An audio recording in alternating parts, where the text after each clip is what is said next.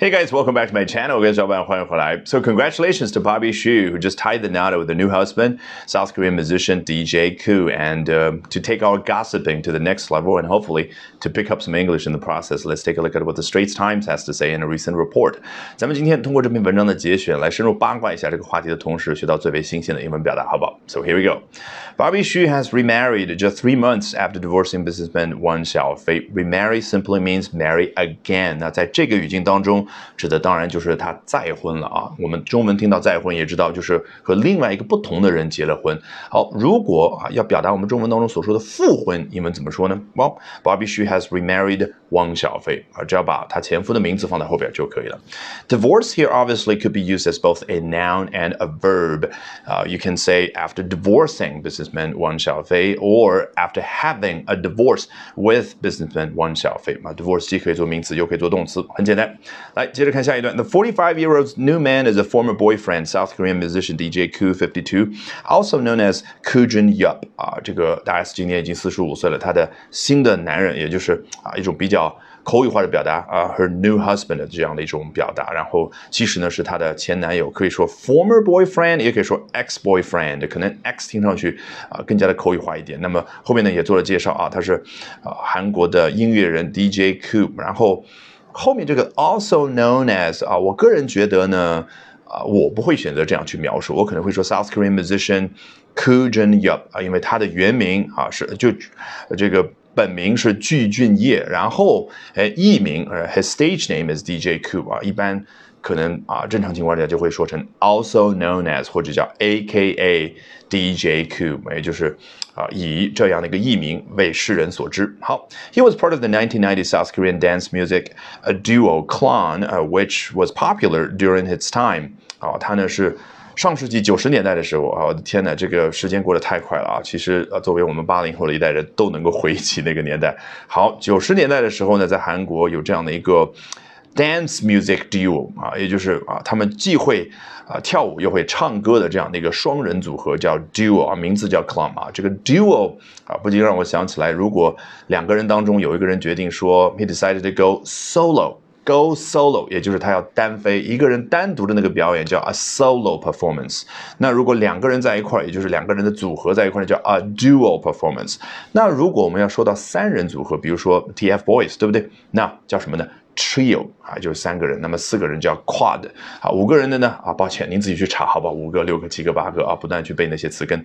好嘞，接下来啊，他说到了这个当年这个组合还是非常的啊受欢迎的。然后 Koo and She used to be a couple some two decades ago 啊，他们差不多是二十多年前的时候呢，可是一对儿。这个 some 啊，在这儿不要读得很重啊，说 some 啊，那别人就听了觉得好像你要表达的是一些，而实际上 some 啊非常轻描淡写就表达是 a about 啊，就是差不多啊，是二十年前的时候。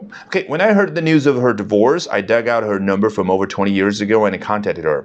好，加了双引号，很显然就表示去引用啊这个。 她的前男友，也就是这位韩国的音乐人的原话啊。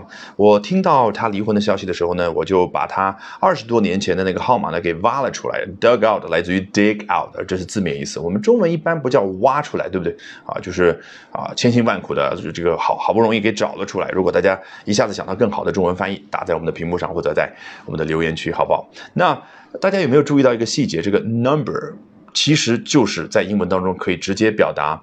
啊，电话号码啊，你当然可以说的啰嗦一点，说 I dug out her telephone number 或者 her cell phone number 啊，但实际上 number 就可以在这种语境之下表达啊一个男生一个女生的号码。比如说我们经常看到电影当中啊，一个男生说啊，twenty bucks says I will get her number 啊，就我跟你赌二十块钱，我能够得到这个五米开外的那位美女的那个。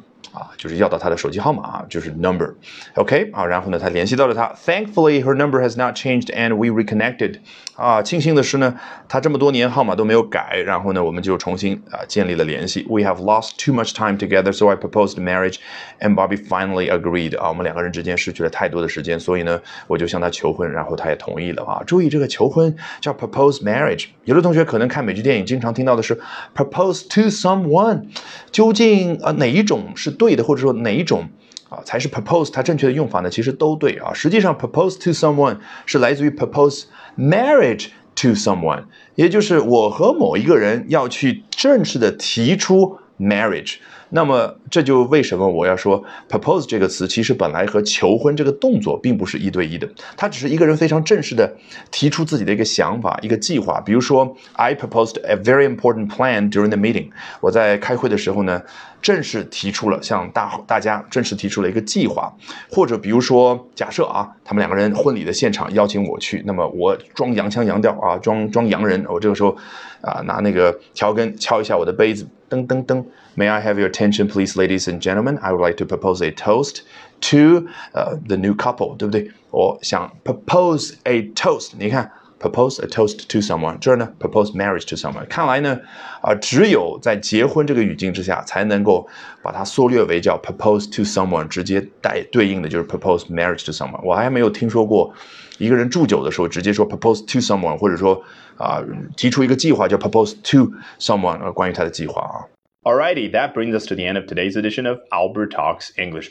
这一期的 Albert 说英文就到这儿，一定要记得关注我的微信公众号哦，Albert 英语研习社。从今天晚上开始，连续三个晚上的七点四十五分，我将会通过视频免费直播公开课的形式和你去分享我高效的英语学习方法，怎么样通过刻意的锻炼出英语思维，从而快速突破听说读写。我们直播间不见不散。